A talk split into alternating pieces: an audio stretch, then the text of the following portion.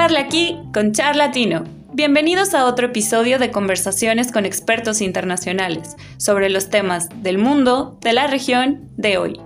Presentado por Olimpo Consultores. Bueno, estamos ahora en este espacio charlatino platicando de un tema que no queríamos dejar pasar por todas las implicaciones que tiene a nivel eh, regional, a nivel internacional y que, bueno, tiene múltiples visiones, un tema sumamente actual como es eh, Afganistán y lo que ha pasado con la salida de Estados Unidos eh, de este territorio y en el nuevo contexto que nos deja esta, este, este, esta problemática y que, bueno, obviamente para esto tenemos al doctor Eduardo Araya. Bueno, él es eh, licenciado eh, en Historia y profesor de Historia, Geografía y Ciencias Sociales de la Universidad Católica de Valparaíso. Eh, es doctor en Ciencias Políticas con mención en Historia de la Universidad Johannes Gutenberg Mainz de Alemania. Y bueno, sus áreas de estudio son las relaciones internacionales, procesos electorales y transiciones políticas uno de los motivos por los cuales eh, nos, nos, eh, eh, nos, nos, lleva a, conversar con el doctor Eduardo es precisamente porque él es director del Observatorio de Historia y Política, que bueno, ahora no, nos, nos, comentará un poco cuál es esta iniciativa que es súper interesante y que también recomendamos a todos los que nos escuchan que puedan revisar todos estos documentos y actualizaciones que hacen constantemente. Pero entre, entre todo esto que, que hace el doctor Eduardo, nos trajo, nos, nos, nos eh, presenta una reflexión, una reflexión sumamente interesante que también recomendamos ampliamente, que se, se titula Reflexiones sobre Afganistán y Estados Unidos a propósito de la guerra de Wilson, que ahora vamos a, a platicar un poco más, pero eh, le damos la bienvenida al doctor Eduardo Araya. ¿Cómo está, doctor Eduardo Araya? si, me, permite. por favor, por supuesto. Eh, muy bien, gracias. Gracias por la invitación. Yo encantado de poder, eh, en primer lugar, compartir, y discutir sobre temas de relaciones internacionales con ustedes. Yo creo que ustedes hacen también una, muy buena e interesante tarea con esta iniciativa. Y, yo encantado de poder conversar con ustedes eh, para compartir esto que efectivamente son reflexiones, ¿no? no. Sí. Más desde, podríamos decir, desde un conocimiento general de, de, la historia y de la historia de las relaciones internacionales, que obviamente desde la expertise de un especialista en temas de, de Asia Central o del Medio Oriente. Y nos llama, nos llama mucho la atención este, este observatorio de historia y política, bueno, más o menos eh, revisando un poco eh, cómo se da y cuál es su función. Es un espacio de, reflexión, investigación y, producción de conocimiento que surge en 2021. Pero bueno, ¿cuál es la, idea detrás de este observatorio de historia y política? Y bueno, ¿cuáles son eh, las cosas que se quieren de, este, de, este, de esta gran iniciativa? Bueno, esto tiene una historia más antigua que ustedes conocen y que lamentablemente no, no prosperó porque de repente hay, hay como... Eh, las cosas en la universidad a veces tienen sus momentos, entonces aquello que de repente no es viable en algún momento sí puede funcionar en otro. Eh, si ustedes recuerdan, yo tenía hace mucho tiempo la idea de hacer un, un observatorio de básicamente relaciones internacionales y, y, en particular sobre políticas latinoamericanas, respecto al cual a diferencia de lo que ocurría en los años 90, por ejemplo, en donde se publicaban anuarios en programas como Trospel, ahora no hay un equivalente de eso. Pero esa iniciativa en ese minuto no prosperó, pero prosperó una variante. Y esta variante tenía que ver un poco con, con la coyuntura o lo que ha ocurrido en Chile. ¿no? Y es eh, que, como ustedes saben, desde octubre del 2019 hubo un proceso de crisis política bastante complejo, con un periodo eh, no exento de violencia entre octubre y hasta enero del 2020. Después la pandemia bajó un poco eh, la presión. Eh, y, esto avanzó en noviembre, en noviembre-diciembre, a un acuerdo respecto de una nueva constitución que fue una suerte de válvula a, a esa a esa tensión o a esa crisis del sistema político. Entonces, en el instituto pensamos que era bueno generar un espacio de debate eh, usando las alternativas que ahora brindan las redes sociales y las tecnologías de la información. Y por lo tanto, construir un espacio eh, desde lo propio que hacemos nosotros colectivamente, que tiene que ver con la historia, y también en una perspectiva interdisciplinaria, y por lo tanto generar un espacio que permitiera, em, podríamos decir, generar input, generar algún grado de material o algún espacio de reflexión o debate sobre, eh, sobre los temas de la política contingente, pero no solo sobre eso, porque, eh, claro, de repente lo constitucional eh, o el debate constitucional o los procesos electorales parecen agotar la agenda aquí. Pero como somos una universidad y miramos esto desde la historia, y la historia supone mirar horizontes un poco más amplios y más largos, también hemos generado, podríamos decir, distintos tipos de una oferta que tiene al menos tres, tres cosas distintas, o cuatro incluso podría decirse. Una es generar entrevistas sobre, a académicos sobre temas relevantes. ¿No? Eh, no solo sobre coyuntura, sobre política exterior de Chile, sobre política regional, pero también sobre temas como migraciones, medio ambiente o género, que son las entrevistas que ya están disponibles. También eh, generar un espacio para artículos que siendo, podríamos decir, teniendo un cierto pensum, una cierta densidad académica, estén pensados para público general, por lo tanto no son no tienen la estructura típica, un poco pesada, de las monografías eh, propias de una publicación académica, son bastante más flexibles. Y en eso hemos tenido la suerte de que el Mercurio de Valparaíso nos ha apoyado y publica, los días domingos, ha publicado algunas de estas columnas eh, de opinión, que son para un diario bastante extensas, ¿no? porque para un diario publicar un texto equivalente a cinco o seis carillas a un espacio es mucho espacio. Pero en eso, ahí ha habido un joint venture con el Mercurio Valparaíso que ha funcionado bien. El tercer elemento es, es el, eh, eh, el, generar espacio para seminarios. ¿no? El último que, que tuvimos más extenso es, fue un, un evento internacional eh, con colegas peruanos de San Marcos de Lima sobre un poco poner en paralelo el proceso que estaba ocurriendo en Chile entre elecciones y Asamblea Constituyente con el proceso electoral peruano, ¿no? sobre elecciones críticas, básicamente. Y bueno, y el último input son una especie de cápsula, ¿no? que tienen que ver con, con información más de la coyuntura política. Por ejemplo, sobre la situación de las, eh, las campañas electorales y de las candidaturas electorales de cara a la presidencial. Y, y en eso mm, yo creo que nos ha ido bien. Eh, hemos disculpen el ruido ambiente, no sé si se siente. Pero... Es parte, es este, parte de, esta, parte, de, este folclore. Sí. Eh, bueno, y ese es un poco eh, eh, el observatorio. A mí me han correspondido liderar eso, pero, pero es, una, es una estructura más bien plana. No, no, no, no tenemos algo así como un comité editorial. invitamos a mucha gente a colaborar Felipe publicó y por supuesto Andrés estás cordialmente invitado cuando quieras publicar en el observatorio también. No tiene un formato muy específico, salvo ese, esa restricción ¿no? de más o menos cinco carillas, eh, porque es como, a ver, porque nos parece que es como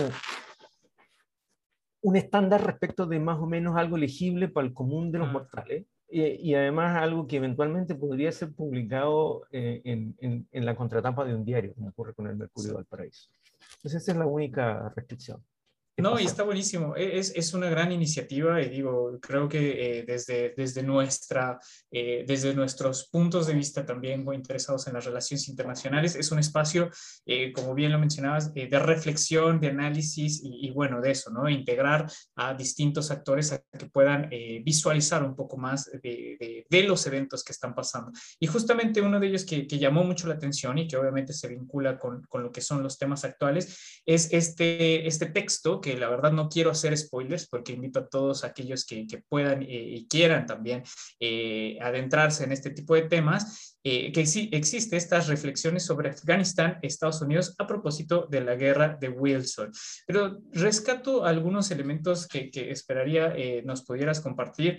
Eh, bueno, primero eh, el paralelismo que se hace con eh, e, este congresista, Charles Wilson, del cual se toma básicamente esta, esta primera idea, pero más allá de esto, yo, yo, quiero resaltar uno de los elementos centrales que, que se vieron o que se leen dentro del texto, que me llamó mucho la atención y que quisiera que con esto también pudiéramos ligarlo a lo que está sucediendo, a lo que ha sucedido y que seguirá sucediendo en Afganistán, eh, que es una frase que, parte del texto, es la concatenación de eventos en el tiempo. Creo que eso eh, en el texto tiene una fuerza significativa por todo lo que hemos visto, dado que, eh, bueno, 20 años de lo que es esta, esta guerra, o este conflicto en Afganistán parece eh, algo espontáneo y evidentemente no lo es, ¿no? O sea, aquellos que ya eh, podemos ver un poquito más atrás en el tiempo, los orígenes de este conflicto,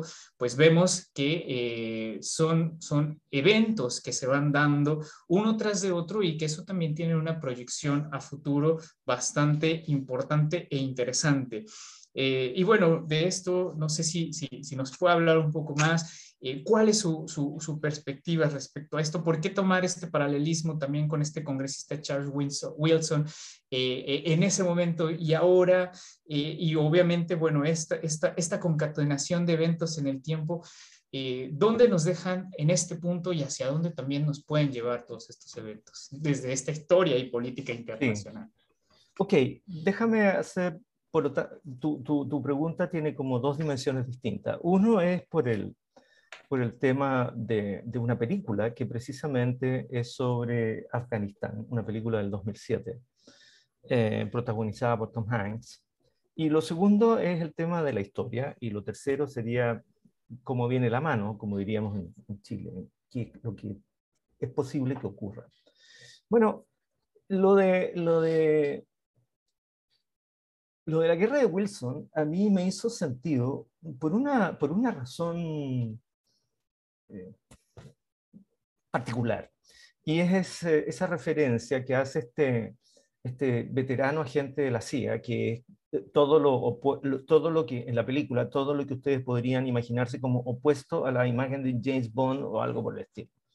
Es un tipo gordo, con gafas, pelado, calvo, con gafas eh, de, estas gruesas, etcétera, etcétera, con muchas dioptrías.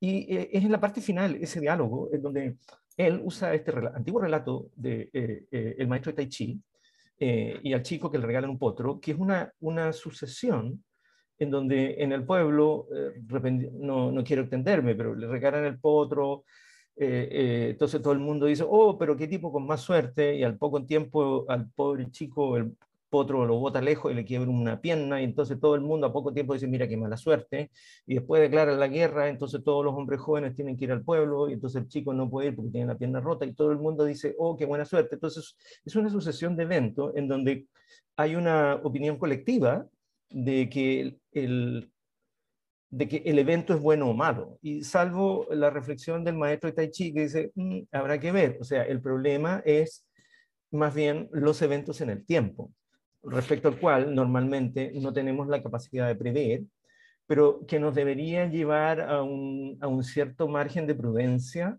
respecto de conclusiones rápidas.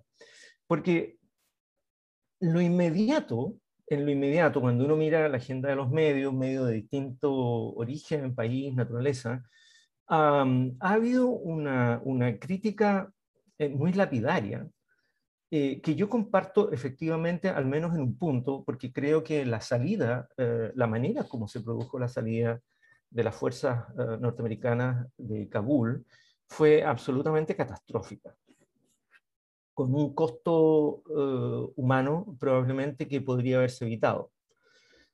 Pero, pero probablemente el fondo del problema es menos, digamos, debería permitir un juicio un poquito más equilibrado. Porque de una u otra manera hay que pensar que eh, al menos desde el 2001 Afganistán está en guerra, pero antes fue una guerra civil entre fracciones de talibán y antes fue una guerra en, en, relación a la ocupación soviética que parte por allá por el año 79. Entonces, es un, es un, es una sociedad sometida a un, a un, a un conflicto y a niveles de violencia que son em, sorprendentemente altos y extendidos en el tiempo, en una sociedad que además es proverbialmente pobre. O sea, Afganistán es un país naturalmente pobre. Entonces, imagínense además un país que lleva como 30 años en guerra. Desde ese punto de vista, si la guerra se acaba, eh, o si eso permite algunos años de paz, incluso con un régimen de talibán, eh, un poco en la lógica del maestro Tai Chi, uno podría decir, habrá que ver, a lo mejor esta alternativa, obviamente no va a ser gratis, va a significar restricciones evidentes a los derechos de las mujeres, con una alta probabilidad, pero probablemente permitirá reconstruir al menos en parte un país con una economía destruida y que las personas vuelvan a vivir con una cierta normalidad. Ahora, esa es una posibilidad. La otra posibilidad, que es como la tercera de tus preguntas, es que efectivamente se reanude la guerra civil, cosa que es perfectamente posible. Ahora, respecto de la historia, eh, la historia de Afganistán es, es re interesante. Es un país como críptico, no, no, sabemos mucho de él, ni siquiera los que nos dedicamos a la historia. Eh, es un país que fue islamizado por allá por el siglo VII después de Cristo, eh, que sufrió las invasiones de los mongoles en el siglo XIII y por lo tanto tuvo un periodo, podríamos decir, de auge entre el siglo VII y el XIII, hasta las invasiones de los mongoles, y después eh, es, eh, siguió siendo un país, podríamos decir, un área marginal. Ahora, tiene una historia re interesante en el siglo XIX, porque Afganistán fue parte de lo que en, en, la, la, jerga de la diplomacia del siglo XIX se denominaba el Gran Juego, que era la competencia por la expansión imperial en esa zona entre el imperio ruso y el imperio británico. Entonces, eso se transformó, Afganistán se transformó en una zona de fricción y finalmente un puff, ¿no? un estado puff, un, estado, eh, ¿cómo se dice? Eh, hay otra expresión más castellana probablemente, eh, un estado tapón, en, en, una, en, en, dos áreas de expansión imperial. Entonces, paradojalmente, tanto lo, el límite norte, o sea, no, no, para, digamos, no solo el límite norte, los límites de Afganistán fueron producto de esta fricción en donde básicamente fueron delimitados por eh, la autoridad británica. Ahora, los británicos en esa zona eh, tuvieron que enfrentar tres guerras. La primera en la década de 1830, la segunda por allá por 1877 y la última en 1919, inmediatamente terminada uh, la Primera Guerra Mundial. Y independientemente de que eh, los ingleses pudieron, podríamos decir, un poco lo mismo que ocurre con los norteamericanos, o sea, militar, imponerse militarmente, pero políticamente no fueron capaces de sostener su dominio en esa área. Eh, eh, eso permitió, eso transformó a Afganistán en un protectorado, es decir, un, país que tenía su propio rey y sus normas internas, definía más o menos autónomamente, pero que la política exterior dependía de la autoridad británica. Ahora, eh, por razones obvias, eh, por razones geográficas, eh, Rusia siempre fue influyente y, la Unión Soviética después también. La, la, invasión soviética contra lo que se pensaba en 1979 eh, fue más bien a contrapelo. Eh, los rusos no, no, nunca estuvieron muy entusiasmados con involucrarse, pero eh, se enfrentaron a un conflicto entre fracciones, cosa que no es raro en Afganistán, porque la historia de Afganistán es una historia de conflicto entre fracciones, tribales, políticas, probablemente más que políticas eran tribales, entre fracciones en donde ambas buscaron el patrocinio ruso o soviético.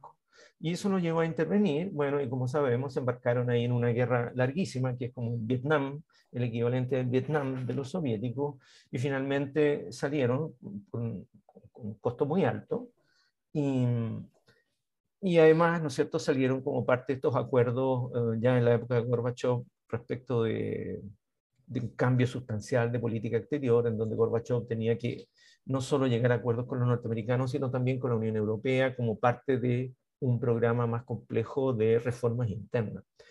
Ahora, eso, esa larga guerra contra los soviéticos eh, es lo que formó eh, esta, es lo que finalmente formó el, núcleo de, de, lo que va a ser el movimiento talibán.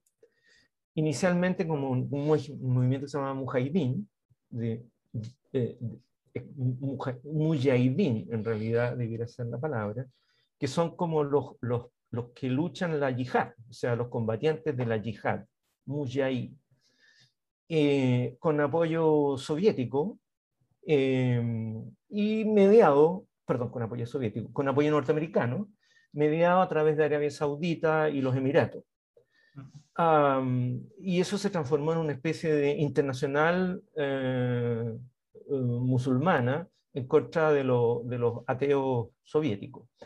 Y de ahí, ¿no es cierto?, hay que entender otro, otra cosa que es muy importante, que es la expansión del wahhabismo, que es este, esta versión islamista radical, que hasta los años 70 era, era básicamente un tema propio de Arabia Saudita, pero que en esta, en esta coyuntura y además eh, en, en, la competencia eh, con la expansión eh, de, de, Irán en la zona, y por lo tanto con el chi, el, la versión chiita del Islam, el wahhabismo mediado por los ingentes recursos financieros de Arabia Saudita y de los Emiratos, eh, comenzó a proliferar porque ellos comenzaron a financiar eh, escuelas, madrazas, universidades, estudiantes, etcétera, etcétera. Entonces, paradojalmente, em, apelando un poco a nuestra, nuestro, nuestro campo teórico, ¿no es cierto?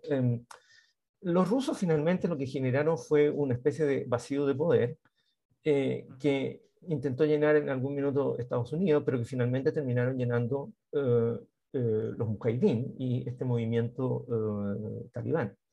Finalmente ellos son los que eh, lograron de este, en este largo ciclo de guerra imponerse. No sé si quieres preguntar algo, me gusta hablar mucho. Sí, sí, sí, no, está, el tema, no, sí, no, está el tema del futuro, de, de, los escenarios futuros. Claro, es, e, está buenísimo porque obviamente, bueno, e, eso es precisamente el contexto, ese, ese gran bagaje histórico que, que tiene detrás de algo que, que repito, eh, ahora es, es, noticia, ahora es trending, ¿no? E, en, en este nuevo lenguaje que, que se maneja últimamente. Eh, pero no es una novedad, no es algo nuevo y, evidentemente, bueno, eso es muestra todo lo que, lo que nos, nos acabas de comentar de, de ese gran, eh, esa gran historia que viene detrás para tratar de explicar un poco, eh, bueno, cuál es, cuál es la dificultad de, de, entender este problema. Y yo creo que acá eh, rescato algunas cosas, sobre todo esto de zona de fricción, o sea, una zona de fricción histórica, pero actualmente sigue siendo una zona de fricción. Creo que eso es lo que algo se ha mantenido y, y yo eh, abogando a, a también eh, eh, la nostalgia de, de, algunas clases que, que tuve con Eduardo, eh, nos, nos, dejó algo emblemático que creo que ha marcado mucho eh, nuestro pensamiento, en el cual en algún momento, y parafraseando, a río revuelto, ganancia de pescadores. Sí. Eh, la cuestión es aquí, por ejemplo, en, aplicándolo en este contexto de zona de fricción, eh, en, en, este, en, este, en esta coyuntura, en este punto de inflexión, ¿cuál es esa, a quién eh, van a, a beneficiar? ¿A los talibanes? a otros actores, a buena, Estados Unidos? Buena, buena, pregunta, buena pregunta. Mira, ese, ese, ese es como el... Eh, ahí lo que normalmente hacemos es construir escenarios alternativos respecto de cómo los distintos actores podrían moverse en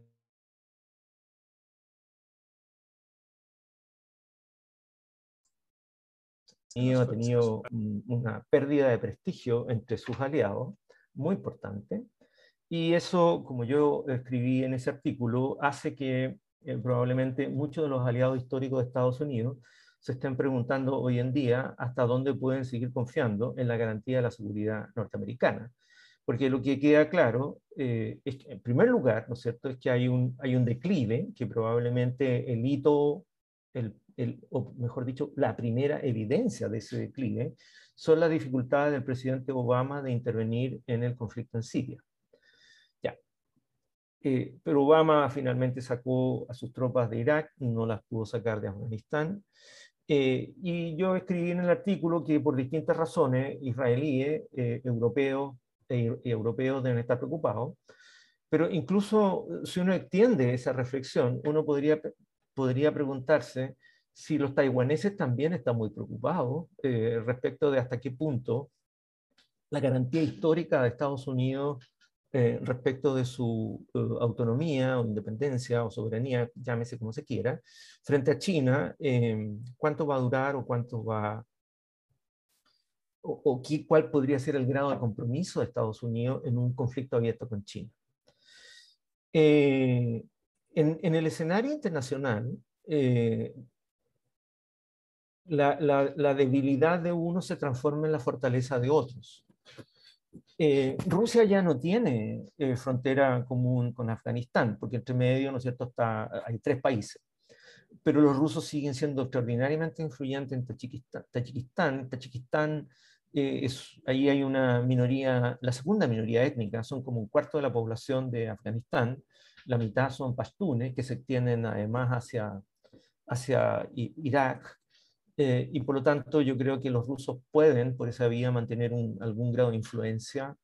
Y, y, pensando en la política de Putin, seguro que Putin va a intentar mantener su influencia. Además, al igual que China, por, yo creo que ambos tienen varias razones para intervenir. Una de ellas es que eh, en ambos casos tienen minorías musulmanas Em, con propensión al radicalismo y al yihadismo, y por lo tanto, eh, independientemente que pueden haber sonreído ampliamente o haber destapado champán, mm, yo creo que la alegría se les debe haber pasado rápidamente pensando en que no sabemos eh, qué va a pasar en Afganistán, pero es perfectamente posible que se transformen en, en, otra base, probablemente no ahora con Al Qaeda o con el ISI, pero una base para eh, nuevos podríamos ser proyectos de radicalismo islámico eh, capaces de irradiar en esa región. De hecho, los rusos han tenido históricamente muchos problemas eh, con, en, en, el área del Cáucaso, eh, particularmente en Chechenia, con formas de terrorismo musulmán. y en el caso de China, aunque la frontera con, con en Afganistán. Hay un pasadizo ahí que se llama el, el, corredor de Waham, eh, eh, es prácticamente intransitable porque tiene mucha altura, eh, pero eso conecta a Afganistán con el Xinjiang, donde está la minoría uigur, que también es una minoría musulmana que ha tenido algún grado de, radicalismo, de expresiones de radicalismo, y, al cual el gobierno chino eh, la trata bastante mal. Sabemos de que ahí en esa zona eh, hay campos de concentración, que claro, el gobierno chino dice que son campos de reeducación.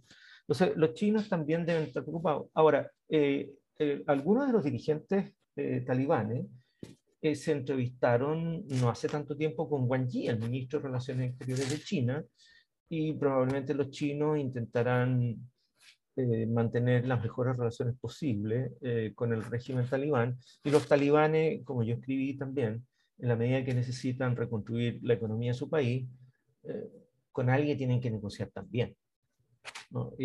por lo tanto, ahí hay, hay, hay Ahora, los otros que probablemente deben haberse, haber, no sé si beberán champán, si su religión se los permite, pero en la eventualidad que se los permita, a lo mejor habrán brindado con té o vete a saber qué, en Irán también deben haber estado bastante complacidos de la derrota o este, este repliegue, si no derrota, de, de Estados Unidos.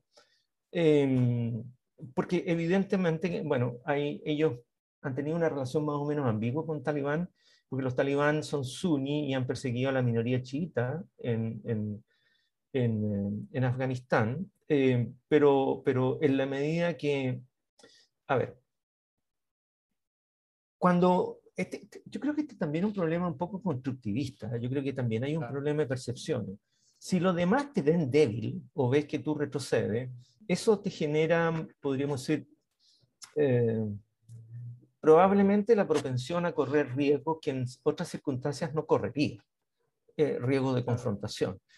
Y, los iraníes tienen eh, filiales políticos militares importantes, eh, al menos en tres países del entorno, Irak, Siria y el Líbano. Y además, a veces, aunque son suní, apoyan a las milicias de Hamas en Palestina.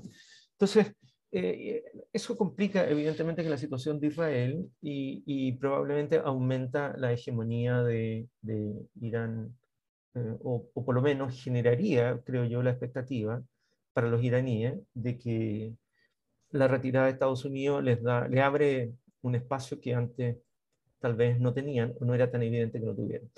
Ahora, viéndolo desde otra perspectiva, yo creo que no hay que perder de vista que esto le permite a Estados Unidos eh, él, podríamos decir, volver a, volver a lo importante en la administración Biden. Y los problemas importantes de Estados Unidos, obviamente que no son Afganistán, son China en primer lugar y Rusia en segundo lugar. ¿no? Por lo tanto, en la medida que esto distrae esfuerzo, limita flanco, reduce flanco, concentra fuerza, eh, eh, eh, a lo mejor en el mediano plazo resulta, tiene algún efecto positivo también para la política exterior de Estados Unidos. Pero eso, como dice el maestro Tai Chi, habrá que ver. Habrá que ver. Y justamente también uno de los, de los puntos, y yo creo que también para ir concluyendo, es Biden, o sea, la figura de Biden actualmente eh, pues genera mucha controversia, ¿no? Porque, bueno, hilando algunos eh, tópicos que hemos eh, platicado con esa concatenación de eventos, que me encanta la palabra porque también tiene mucha fuerza de, de cómo se entiende un problema, bueno, también tiene que ver la intervención, es decir, el liderazgo en su momento de cada uno de los presidentes que pues tienen una, eh, un poder de decisión y, una guía hacia dónde dirigir eh, el problema. O sea, sabemos, y, también esto es algo que, toca este, esta reflexión eh, de este texto, que durante los periodos presidenciales, en cada uno de ellos hubo una mirada hacia Afganistán que pues revisando los últimos, es decir, desde Obama, Trump y Biden,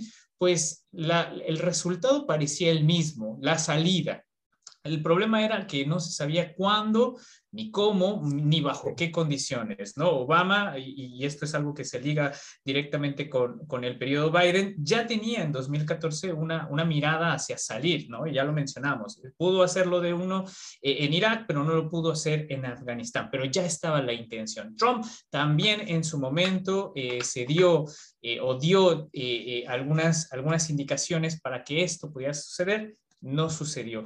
Biden, con todo esto, pues eh, genera mucha incertidumbre también por eh, la figura que representa, es decir, es una figura que en, principio sería la antítesis eh, de lo que es el periodo Trump.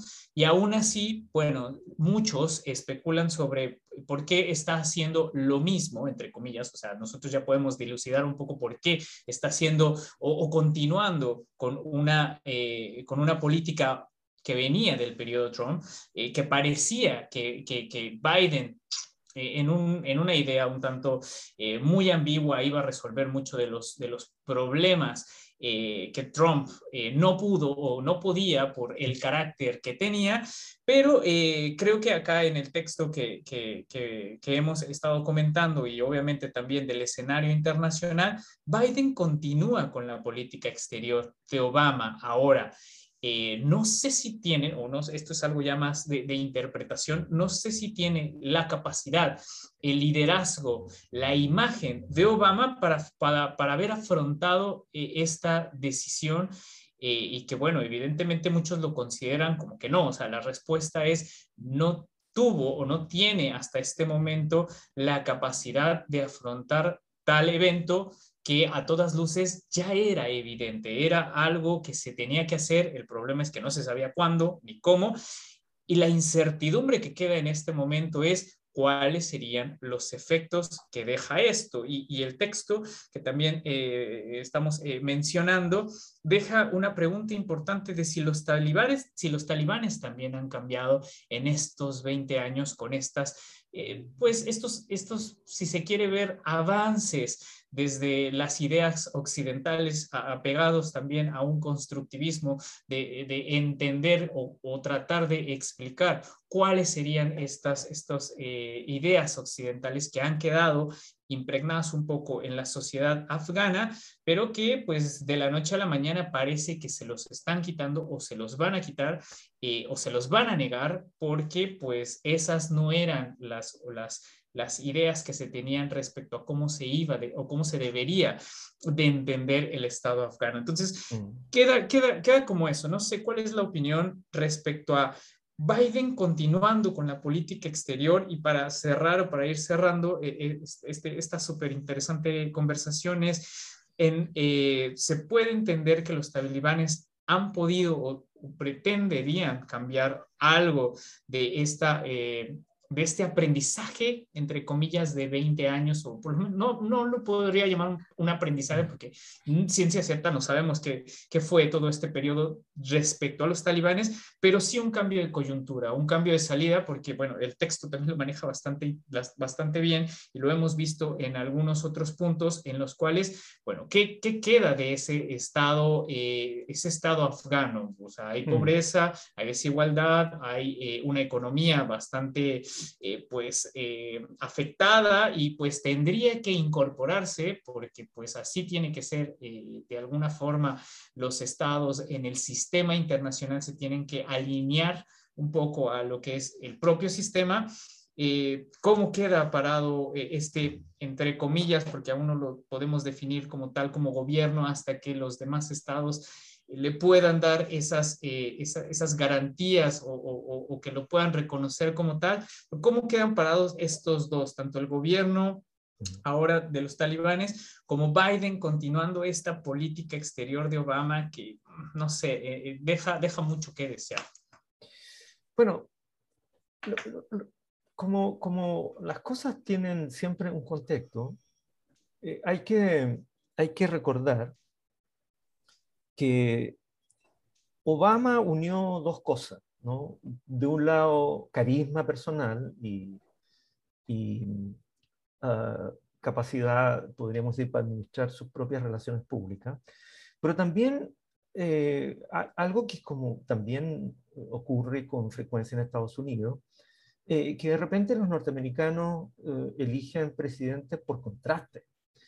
y, y, después de los neocons eh, y la guerra contra el, la guerra contra el terrorismo eh, y, eh, y lo que uno podría recordar de la administración Bush Jr., Obama evidentemente era como la gran esperanza norteamericana, creo yo, y además el tipo, incluso creo que fue antes de ser presidente, hizo un discurso espectacular en la Universidad del Cairo, ganó el Premio Nobel de la Paz en Chaita, entonces, yo creo que Obama disfrutó de una especie de luna de miel y de imagen internacional extraordinariamente positiva. Pero si uno mira la política exterior, la política exterior en términos de resultados no fue tanto tampoco. Porque cuando uno mira, por ejemplo, o sea, a mí Obama lo encuentro un tipo entretenidísimo, encantador, tengo la mejor impresión de él, pero cuando uno mira, por ejemplo, eh, lo, que hizo lo que hizo en materia de política entre Estados Unidos y América Latina, realmente lo único que podemos recordar de sus ocho años y que fue al final del mandato fue este esfuerzo de renovación de relaciones diplomáticas con Cuba. y al final de su mandato, al final de su segundo periodo. Entonces, eh, Obama, yo tengo la impresión de que también en relación al Medio Oriente fue más ruido que nueces.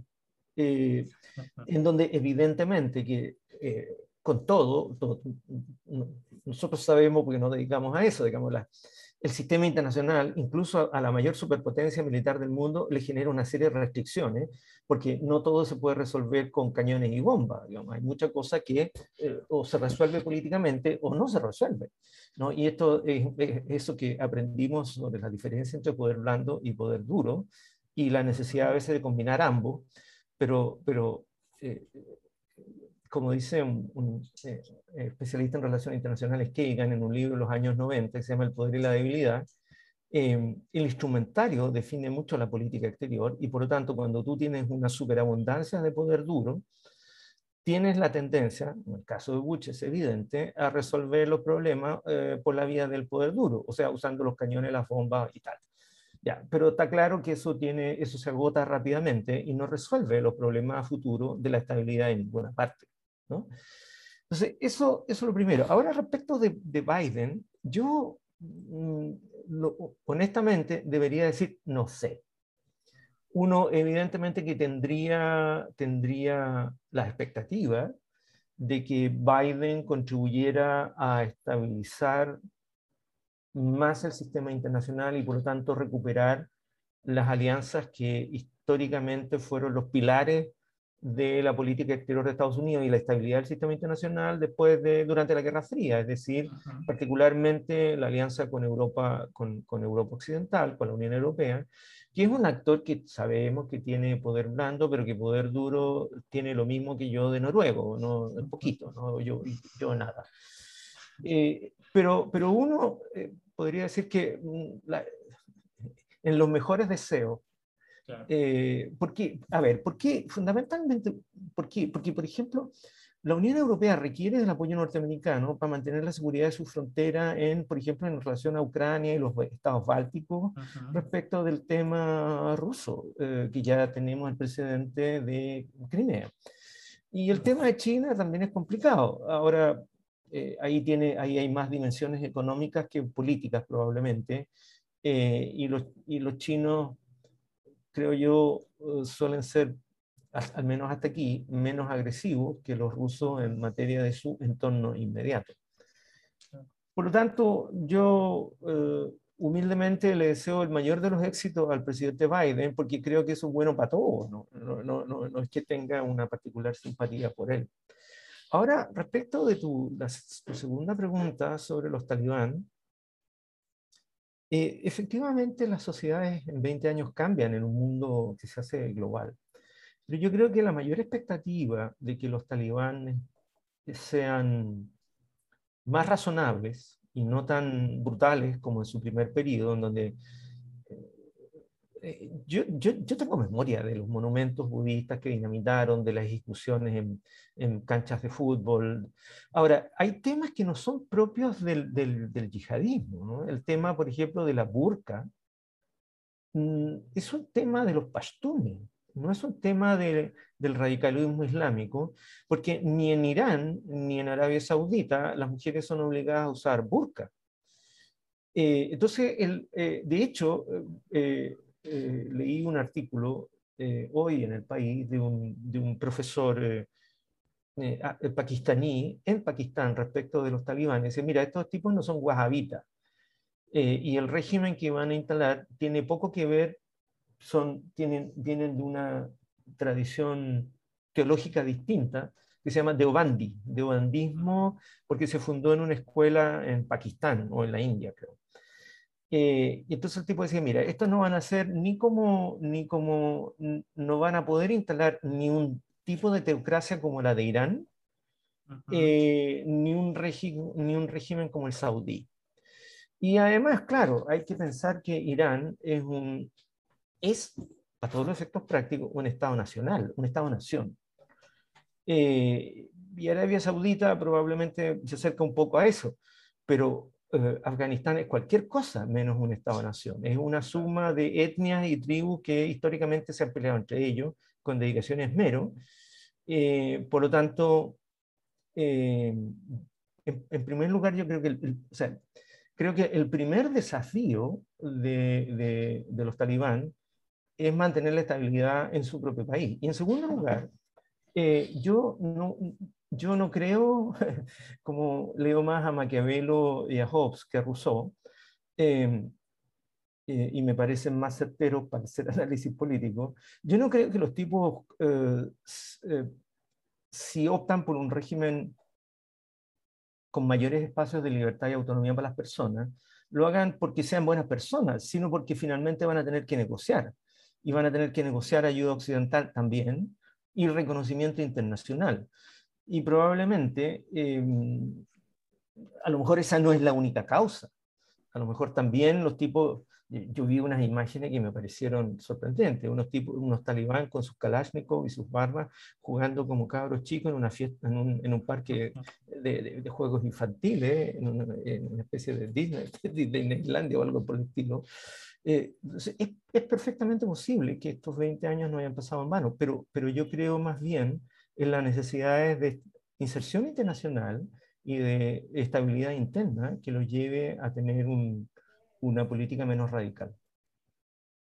No, y aparte, bueno, aportando a ese punto, eh, bueno, esta es también una visión eh, desde mi punto de vista, desde mi perspectiva, eh, que mucho se ha encaminado, mucho se dirige la opinión en general de la sociedad a nivel redes sociales y demás en la pérdida, en todo caso, de algunos o la mayoría de los derechos que se tenían a lo mejor con eh, esta instauración o la instauración de un gobierno apoyado por Estados Unidos, que a la salida obviamente va a generar este vacío de poder, que también el texto y ahí eh, apuntando a, lo que se mencionaba, eh, bueno, este vacío de poder, si bien no va a ser o, trata de ser llenado por alguien o intenta ser llenado por algunos. en ese sentido, esta ayuda y reconocimiento internacional juegan un papel sumamente importante para redireccionar entonces eh, apoyar más allá de tratar de instaurar de nuevo o, tratar de instaurar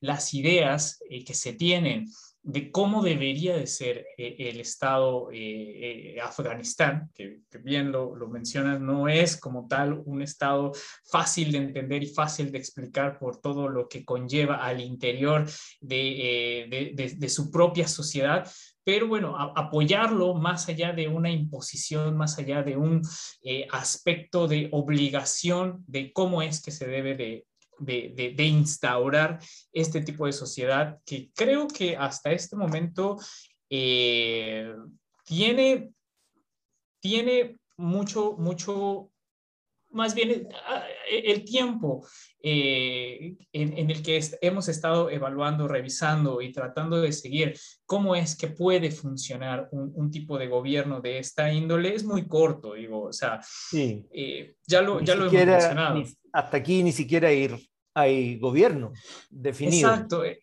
Exactamente. Yo creo que ese, es el punto. Las, instituciones, los organismos internacionales, más allá de, pronunciarse, eh, creo que podrían, en todo caso, ser un actor importante para apoyar eh, eh, la, mejor o, las mejores prácticas que puede tener este nuevo Estado, si lo queremos llamar de alguna forma, con el gobierno que se está instaurando porque pues a ciencia, bueno, más bien eh, a, plena vista ya se instauró. No, no podemos negar que, que todavía eh, pueda haber algún otro eh, gobierno que sí, posiblemente a lo mejor habrá otros grupos que no quisieran o que no quieran a los talibanes dentro de su gobierno, pero bueno, eh, a, la idea central de todo esto es eh, las, instituciones internacionales como organizaciones, como, como, como apoyo al sistema internacional, podrían beneficiar en una construcción de este Estado bajo las pautas de soberanía que se tendrían o que se tienen que respetar desde este, esta construcción de Afganistán. Creo yo, no lo sé. Sí, ahí habrá yo, mucha interpretación. Yo comparto contigo, pero fíjate que si hay algo que a mí me preocupa más que eso, es que intuyo que en un periodo de tiempo relativamente corto, Afganistán va a salir de la agenda de los medios. También. Y, y por lo tanto, eh, la opinión pública tendrá algún otro tópico de que preocuparse y, por lo tanto, creo que allí va a haber que mirar con, o intentar seguir mirando con atención acerca de qué es lo que sigue pasando en Afganistán. Porque hay cosas que, que, los talibanes han dicho que ojalá cumplan, por ejemplo, que ellos están disponibles para dejar salir a todos los que se quieran ir. Ah. Ya, pero, pero si se van toda, podríamos decir, toda la, eso que los rusos denominan inteligencia, que son los, que son capaces de hacer funcionar el Estado, en algún minuto el propio régimen, un poco como ocurría en la, en la antigua República Democrática Alemana, va a tener que poner muro, eh, y porque si no el Estado no va a funcionar. Entonces yo creo que hay, hay, hay varios problemas eh, que, haber, que va a haber que seguir mirando. Y, yo creo que eh, el más preocupante es, eh, es en un, país que ya tiene, por, lo menos por una generación completa, eh, una, una suerte de cultura de la guerra, es capaz de resolver sus problemas internos de manera pacífica, cosa que no es muy obvio ni evidente. Y que tiene que ver, o sea, en la historia de Afganistán hay mucho más historia de guerras y de guerras tribales que de unidad y estabilidad política. Entonces, bueno, al final eh, puede ser un punto, un punto de, de, inflexión para, no sé, que la propia sociedad afgana se pueda reencarnar, regenerarse y repensarse a sí misma hacia dónde, o sea, una, una gran oportunidad de, de, que pueda de, de, ahí a que pase, bueno, ahí lo tendremos que evaluar. Bueno, de verdad agradezco mucho eh, eh, pues eh, esta, esta gran conversación, digo, por lejos has,